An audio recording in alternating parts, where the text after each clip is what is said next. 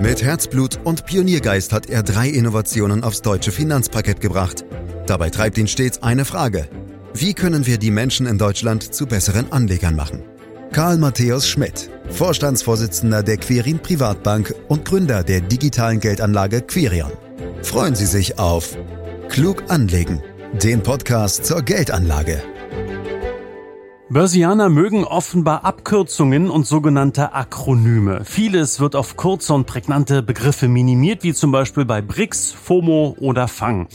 Was das alles bedeutet, verraten wir selbstverständlich hier und heute und wir wollen auch herausfinden, ob diese Kürzel wirklich Sinn machen oder ob alles am Ende nur geschicktes Marketing ist. All das und mehr in diesem Podcast, den Sie überall da abonnieren können, wo es Podcasts gibt, zum Beispiel bei Spotify.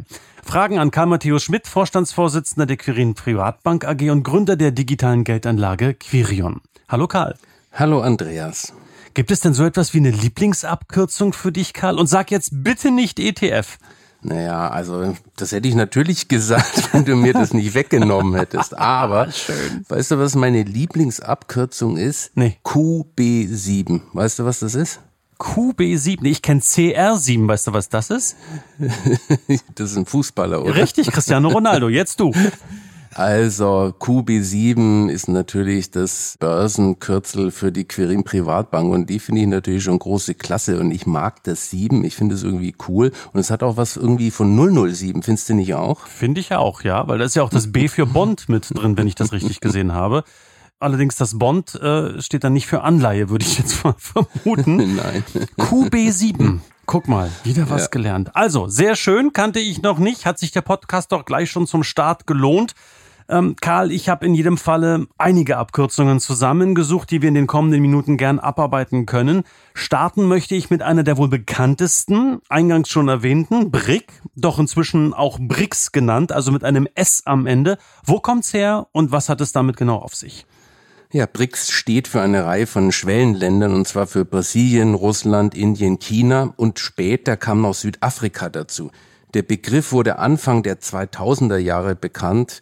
Die Idee hatte übrigens der damalige Vorstand der Investmentbank Goldman Sachs, Jim O'Neill. Und damals sprach man aber erstmal, du hast es gesagt, nur vom BRIC ohne S. Die vier Länder wurden damals als besonders aussichtsreiche Schwellenländer angesehen, was ihren Beitrag zum globalen Wachstum angeht. Ausschlaggebend waren damals vor allem die großen Bevölkerungszahlen, das starke Wirtschaftswachstum und der globale Einfluss dieser Länder stieg zu dieser Zeit deutlich. Später im Jahr 2010 wurde Südafrika noch mit dazugenommen, also deshalb das S. Es gibt sogar regelmäßige Gipfeltreffen der fünf Staaten. Da wird über die Zusammenarbeit auf politischer, wirtschaftlicher und sozialer Ebene diskutiert. Das ist wegen der Beteiligung Russlands aktuell natürlich besonders brisant. Und übrigens, der diesjährige Gipfel steht unmittelbar bevor und findet diesmal in Südafrika statt. Und wir werden mal sehen, ob Putin sich traut, dann dahin zu fahren. Wenn ich mich recht erinnere, Karl, gab es da doch auch ganz passende Produkte wie Zertifikate, Fonds und auch spezielle ETFs, also zum Thema BRIC oder BRICS. Ja? Richtig, da hast du das ganz klar erkannt. Da klatschen natürlich alle Produktanbieter in die Hände und freuen sich, dass sie endlich wieder neue Produkte auflegen können. Die Sache hat für mich aber zwei Haken. Wenn du dich nicht gerade für ETFs entscheidest, dann sind solche speziellen Fonds und Zertifikate ziemlich teuer. Damals war das ja echt ein richtiges Modethema. Da wird dann bei den Gebühren auch mal gern richtig zugeschlagen. Und zweitens haben wir ja hier schon eine ziemlich eingeschränkte Länderauswahl. Das sind also eindeutig prognoseabhängige Investments. Wenn du hier einsteigst, gehst du davon aus, dass sich diese Länder wirklich deutlich besser entwickeln als der Rest. Du weißt ja, was ich von solchen Strategien halte. Das ist am Ende immer eine Wette. Klar, bedeutet das natürlich Chancen, wenn das eintrifft. Die Risiken sind aber eben auch ziemlich hoch. Und wie so oft bei solchen Investment zeigt sich erst in der Rückschau, dass das jetzt auch hier nicht gerade eine wahnsinnig tolle Anlageidee gewesen ist. Das liegt daran, dass ein, zwei der Kandidaten dieser Länder immer wieder geschwächelt haben, wirtschaftlich, politisch oder gleich auf beiden Seiten. Der krasseste Fall ist ja mittlerweile Russland, weil sie sich selbst von der Anlagelandkarte gelöscht haben. Hast du da mal ein konkretes Beispiel für uns, Karl? Wenn du dir mal beispielsweise einen über alle Schwellenländer breit gestreuten MSCI Emerging Markets ETF im Vergleich zu einem BRIC-Index ETF anschaust, dann klaffen die Ergebnisse schon deutlich auseinander. Es gab schon Phasen, in denen das BRIC-Produkt vorn lag. Aber Stand heute wärst du mit einem breit gestreuten ETF meist viel besser gefahren. Zum Beispiel über 15 Jahre mit einem Plus von 75 Prozent gegenüber mickrigen 6 Prozent beim BRIC-ETF natürlich alles in Dollar gerechnet. Und wenn du dir mal einen tatsächlich recht erfolgreichen aktiven BRIC-Fonds rauspickst, der den BRIC-ETF geschlagen hat, dann war der breite MSCI Emerging Markets ETF trotzdem besser. Über die 15 Jahre zum Beispiel kam der aktive Fonds zwar immerhin auf rund 30 Prozent, das ist aber immer noch viel weniger als die 75 Prozent beim breit gestreuten ETF. Das liegt vor allem an den Kosten. Die sind beim BRIC-Fonds fast siebenmal so hoch wie beim ETF, also 0,3 Prozent gegenüber 2 Prozent. Aber es liegt eben auch an der Underperformance der BRIC-Staaten. Und dazu kommt noch, dass die BRIC-Fonds deutlich schwankungsintensiver waren. Also Haken hinterm Thema BRIC, Karl. Nächste Abkürzung, Tina. Tina? Äh, T-I-N-A, Tina. Können wir über diese Dame sprechen oder bekommen wir dann Ärger mit deiner Frau? naja, solange es sich um das Akronym Tina handelt, äh, muss ich mir da keine Sorgen machen. Aber Tina steht für There is no alternative. Also, es gibt keine Alternative. So ganz ohne Zusammenhang kann man damit erstmal nichts anfangen. Bei der Geldanlage wird es meistens benutzt, um zu betonen, dass es keine vernünftige Alternative zu Aktien gibt, wenn es um attraktive Renditen geht. Das kann ich natürlich voll unterschreiben. Besonders beliebt war der Spruch aber natürlich in der langen Nullzinsphase. Und jetzt haben wir ja wieder Zinsen. Der Spruch ist aber nach wie vor gültig.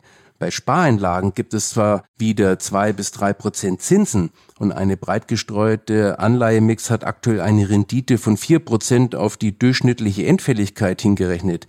Das ist natürlich alles schon mal viel besser als die mickrigen Zinsen beziehungsweise sogar Strafzinsen, die wir in den letzten Jahren gesehen haben. Aber wenn du es mit den durchschnittlichen rund sieben Prozent vergleichst, die du von einer langfristigen Aktienanlage erwarten kannst, dann ist die Lücke schon noch ordentlich. Mit Aktien schaffst du es also immer noch deutlich besser gegen die Inflation zu arbeiten als mit festverzinslichen Anlagen. Selbst wenn du mal von einer wieder normalen Inflation von zwei bis drei Prozent ausgehst, dann bleibt von einer Spar- oder Anleiherendite kaum mehr was übrig. Und ja, der Vorteil von Spareinlagen ist natürlich, dass sie nicht schwanken und sehr risikoarm sind. Aktien schwanken natürlich viel stärker. Aber wenn du einen längeren Atem hast, dann relativiert sich das Risiko deutlich. Ab einem Anlagehorizont von 14 Jahren hast du in den letzten 50 Jahren mit einer internationalen Aktienanlage am Ende überhaupt keinen Verlust eingefahren, egal wann du eingestiegen bist. Und das ist doch ein super Argument für Aktien, oder? Ja, absolut. Gab es eigentlich Tina schon ähm, in deiner Jugend, also bevor der Niedrigzinsphase? Also in meiner Schulklasse gab es genau zwei Tinas. Natürlich kenne ich mehrere Tinas, Andreas. Aber Tina gab es natürlich auch vor der Niedrigzinsphase, nämlich in der Politik. Der Ausdruck wurde nämlich populär, als die ehemalige britische Premierministerin Thatcher ihn in den 80er Jahren in Bezug auf die wirtschaftlichen Reformen ihrer Regierung benutzte. Sie argumentierte, dass die von ihr eingeführten marktorientierten Reformen die beste Option seien und dass es keine realistischen Alternativen geben. Später tauchte Tina dann etwas abgewandelt ja auch in der deutschen Politik auf. Du erinnerst dich noch an das Alternativlos. Das war ja wirklich ein Schlagwort der Merkel-Ära. Also viele politische Entscheidungen wurden ja von diesem Ausspruch begleitet und am Ende hat das die Menschen so sehr genervt, dass es sogar mal zum Unwort des Jahres gewählt worden ist. Aber das ist schon 13 Jahre her, obwohl es sich irgendwie recht nah noch anfühlt, finde ich. Mhm. Stimmt, zumal wir auch heute immer wieder nochmal über Tina auch sprechen, gerade auch an den Börsen. Aber apropos Tina, Karl, kennst du nicht auch Tata? Also ich hätte es nicht gekannt, aber ich habe mich natürlich darauf vorbereitet. Ah, T-A-T-A wollte ja. ich noch sagen. T-A-T-A, dass es alle auch mitbekommen, was es ist, Tata. Ja, das ist auch ein Spruch aus der politischen Welt. Das war Anfang der 2000er. Der Thatcher-Leitspruch ihrer Gegner hieß nämlich Tata. Und es steht für There are thousands of alternatives. Also es gibt tausende Alternativen. Vor allem mit Hinblick auf die soziale Gerechtigkeit. Also Tata steht also für die Idee, dass es immer genug Möglichkeiten und Ansätze gibt, um Probleme anzugehen. Übertragen auf die Kapitalmärkte wird Tata nur selten genutzt. Hier und da findet es sich, wenn auf die unzähligen Anlagemöglichkeiten hingewiesen wird. Hier muss man aber aus meiner Sicht aufpassen, denn eine große Auswahl klingt erstmal gut. Die Vielfalt kann aber manchmal verwirrend sein. Und wenn das einen davon abhält zu investieren, dann kann man sich den Spruch sparen. Und wenn es zum Stockpicking verleitet, dann auch. Also, ich meine zum Rauspicken der vermeintlichen Favoriten aus der großen Masse. Das gelingt am Ende sowieso nur zufällig. Wenn man schon sagt, es gibt tausende Alternativen am Aktienmarkt, dann würde ich ergänzen, mach dir keinen Kopf, kauf sie alle und dann hast du eine tolle Risikostreuung. Mhm. Dann gehen wir weiter in Richtung FOMO, also F-O-M-O, was die Abkürzung für Fear of Missing Out ist. Was soll mir FOMO genau sagen? FOMO betrifft erstmal nicht nur die Geldanlage, Andreas. Es geht ganz generell um die Angst, zu kurz zu kommen. Gemeint ist die Sorge, dass andere besser leben oder mehr Spaß haben. Wenn der Begriff im Zusammenhang mit der Geldanlage fällt, dann geht es darum, dass es einen wurmt, dass andere eine höhere Rendite erzielen. Die Medien verstärken das Ganze oft. Hier wird immer wieder suggeriert, dass man ständig was verpasst, auch bei der Geldanlage. Fast täglich liest du von den heißen Aktien, Geheimtipps oder tollen Renditeversprechen. Dass andere Renditechancen nutzen könnten, die man selbst liegen lässt, stresst manche Menschen. Das kann am Ende aber teuer werden. Es verleitet nämlich zu unnötig häufigem Handeln. Wer so vorgeht, hat dann oft ein völlig zusammengewürfeltes Depot. Das ist natürlich keine vernünftige Anlagestrategie. Eine spezielle Facette dabei ist übrigens auf farmende Börsenzüge aufzuspringen. Wenn bestimmte Märkte wie zuletzt mal der DAX besonders gut laufen, dann neigen Anlegerinnen und Anleger dazu, impulsiv einzusteigen oder aufzustocken. Dabei wird dann oft vergessen abzuwägen, ob das überhaupt zu den persönlichen Anlagezielen bzw. zum Risikoprofil passt. Von FOMO zu Fang, Karl. Manchmal mit einem A, manchmal auch mit zwei A's geschrieben, also F-A-A-N-G, Fang geschrieben. Was hat's damit auf sich? Ja, Fang bezieht sich auf eine Gruppe von vier großen und einflussreichen Technologieunternehmen aus den USA. Dazu gehören natürlich Facebook, Amazon, Netflix, Google. Fang mit einem einfachen A bedeutet im Englischen wörtlich Reißzahn. Das soll die Dominanz der Internetgiganten symbolisieren. Zusammen beherrschen diese Unternehmen ja mittlerweile große Bereiche des Internets und haben viel Einfluss auf unser tägliches Leben. Neu hinzu kam dann noch Apple, das für das zweite A steht. Seit neuestem wird sogar ein nochmals erweitertes Kürzel rumgereicht, das heißt dann Fangman, da sind dann noch die beiden Aktien von Microsoft und vom Chip- und Grafikkartenspezialisten Nvidia dabei. Speziell diese beiden Werte profitieren aktuell auch stark vom Thema künstliche Intelligenz. Das hat ja im ersten Börsenhalbjahr eine ziemlich große Rolle gespielt und auch die anderen Fangaktien begünstigt. Wie so oft in den letzten Jahren sind es also aktuell wieder die großen Technologieaktien, die in aller Munde sind und auch viele große Indizes wie den S&P 500 oder den MSCI World, weil sie dort hoch gewichtet sind. Das ist alles sicher keine Luftblase, Andreas. Denn das sind alles gestandene Unternehmen mit einem guten Geschäftsmodell, das sich auch schon in Krisenzeiten bewährt hat. Trotzdem muss man bei solchen Trendaktien immer aufpassen. Es ist ziemlich verführerisch, solche Aktien im Depot überzugewichten. Viele können sich nicht vorstellen, dass diese Aktien ihre Vormachtstellung mal verlieren übermäßige Gewichte von Tech-Aktien bergen, aber immer auch gehörige Risiken. Denkt nur mal an das vergangene Jahr.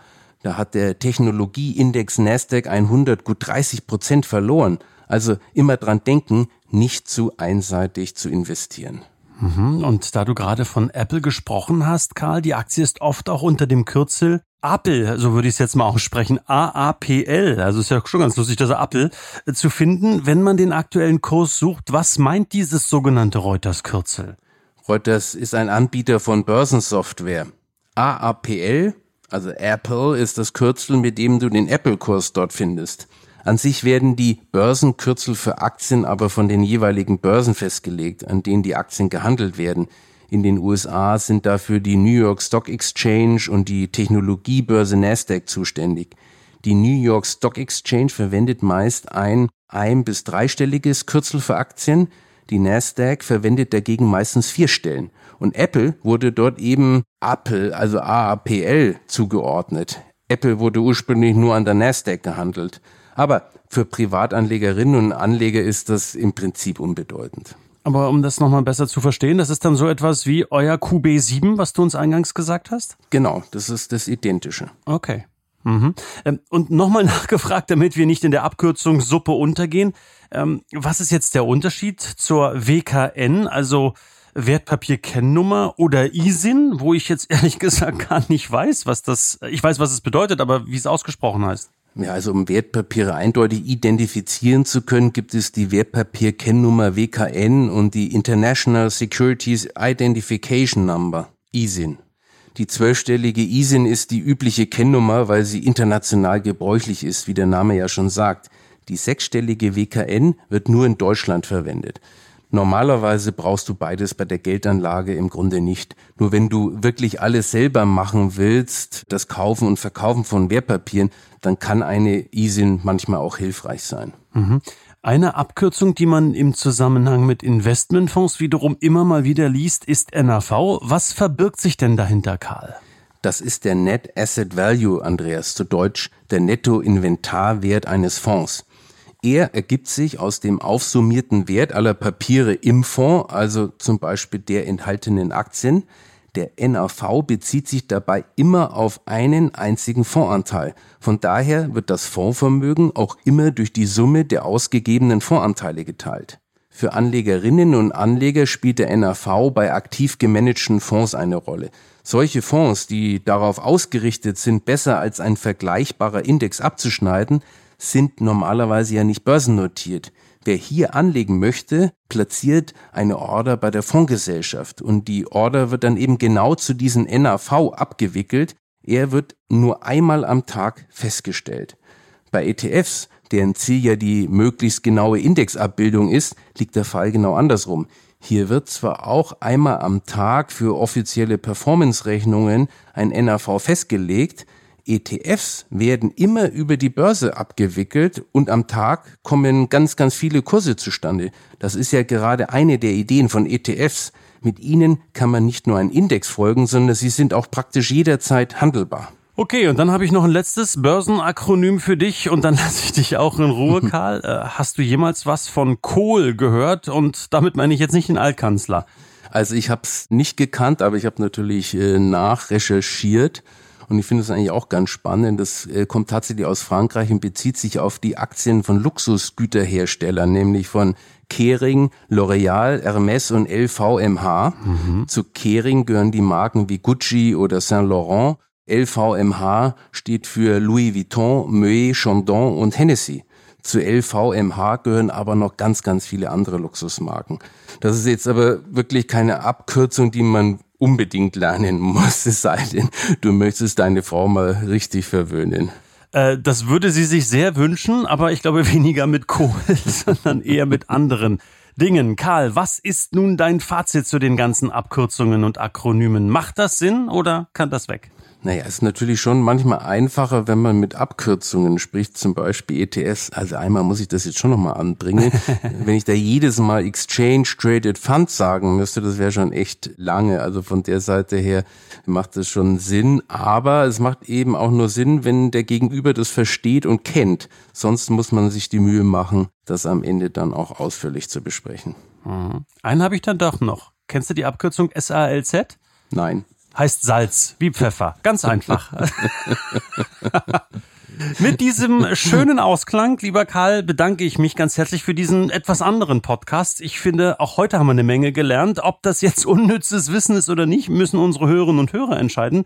Spannend ist es allemal, wenn man sich tatsächlich so ein paar Dinge dadurch besser merken kann. Danke für die Recherche, denn das ist sicherlich nicht ganz einfach gewesen, das alles zusammenzutragen. Meine Damen und Herren, ich danke Ihnen wiederum fürs Zuhören, ähm, danke Ihnen fürs Abonnieren. Das können Sie nämlich gerne tun, um keinen Podcast freitags zu verpassen.